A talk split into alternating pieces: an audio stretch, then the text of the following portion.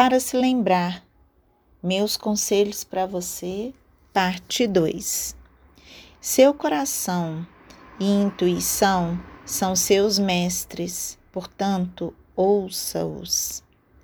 Tudo é autoconhecimento. Experiencie. Cure-se interiormente. O caminho é individual. Auto-perdão é a chave para o passado. Se afaste de pessoas tóxicas. Perdoe apenas se for de verdade.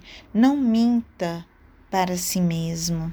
Seu corpo é uma obra de arte, portanto, respeite seus limites.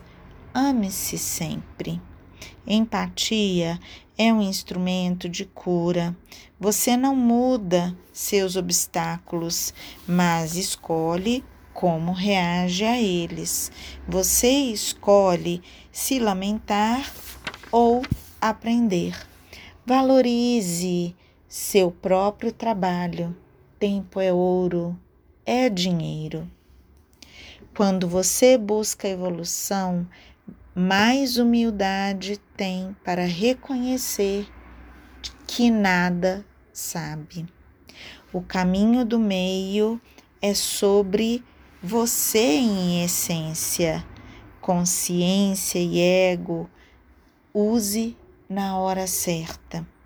O físico não é nada perto do espírito. Honre a sua alma e faça o que é necessário aqui. Lide com seus demônios do mesmo jeito que você lida com a sua luz. Acolha e ame.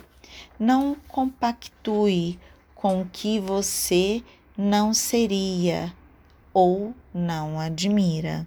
Somos espelhos uns dos outros. A cura está na natureza e no coração. Portanto, permaneça no amor. O mundo anda mal. Seja a força do bem sempre. Faça tudo com muito amor. Meu nome é Carmen Santos, colunista do blog Bendita Existência, coluna Uma Nova Chance.